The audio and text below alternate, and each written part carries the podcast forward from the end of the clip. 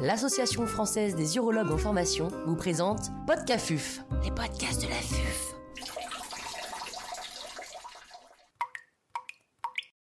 Traitement ablatif, efficacité et place dans la prise en charge du cancer du rein en 2020.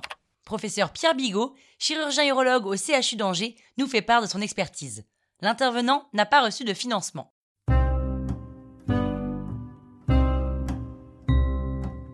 Qu'appelle-t-on un traitement ablatif?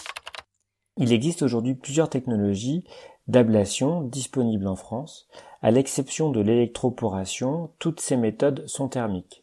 Les techniques ablatives induisent à l'échelle cellulaire et tissulaire des déstructurations irréversibles. Qu'elles soient thermiques ou non, l'ablation percutanée va nécessiter la mise en place d'applicateurs pour délivrer in situ de l'énergie.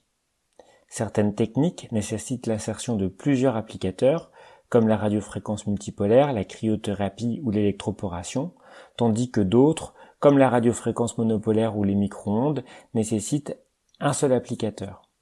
Ce sont des techniques qui se font aujourd'hui la plupart du temps par voie percutanée et sous anesthésie générale. Ce sont des techniques peu invasives qui nécessitent une hospitalisation d'une journée et qui ont tendance aujourd'hui à se faire en chirurgie ambulatoire. Quels sont les résultats des thérapies ablatives dans la prise en charge du cancer localisé et comment les situer par rapport à la néphrectomie partielle? Dans le cancer du rein localisé, ce sont surtout la cryoablation et la radiofréquence percutanée qui ont été utilisées ces dernières années. Nous avons aujourd'hui des travaux qui rapportent les résultats à long terme de ces deux techniques. Il semble que le contrôle local soit excellent avec 85 à 97% de contrôle local à 5 ans. Il faut cependant préciser qu'il y a une diminution de l'efficacité du traitement avec l'augmentation de la taille des tumeurs. On peut retenir un cutoff de 3 cm pour lequel il semble y avoir une diminution nette de l'efficacité des thérapies ablatives avec uniquement 75% de contrôle local à 5 ans. Alors comment situer les thérapies ablatives par rapport à la néphrectomie partielle? La question est difficile car il n'existe pas d'études prospectives randomisées qui comparent les deux techniques. Toutes les recommandations se basent sur des études rétrospectives.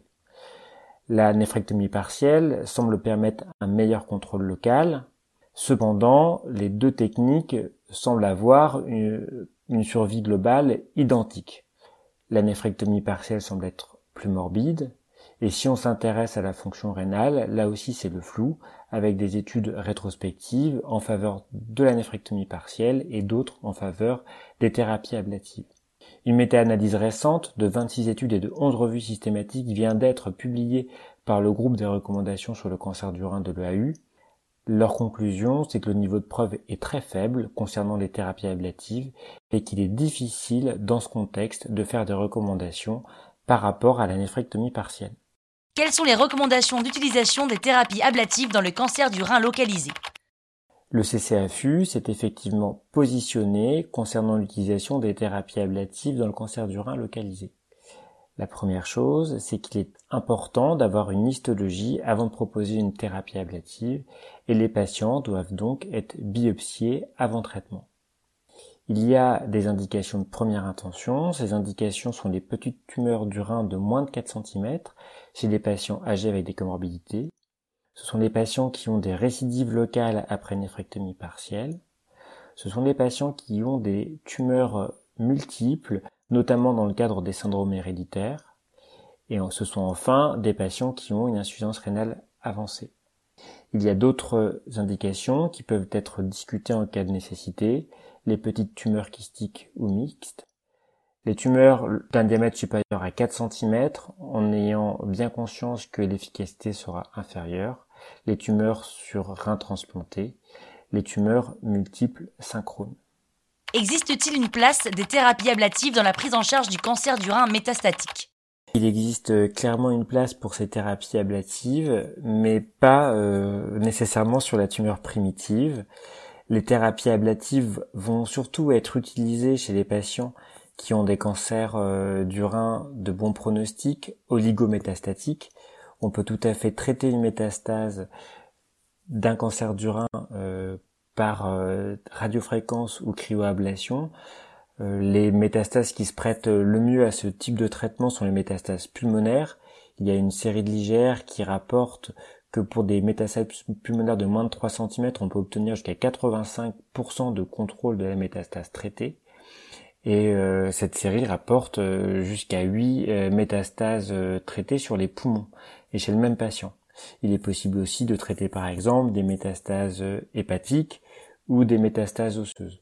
On peut tout à fait aussi proposer un traitement ablatif pour des patients multimétastatiques qui seraient par exemple en rémission sous traitement mais pour euh, qui il y aurait une réponse dissociée avec une seule métastase qui progresse. Et donc cette thérapie ablative permettrait de poursuivre le traitement médical tout en contrôlant l'unique métastatique en progression. Et puis enfin, euh, la radiofréquence euh, percutanée peut aussi traiter une métastase osseuse qui serait par exemple douloureuse.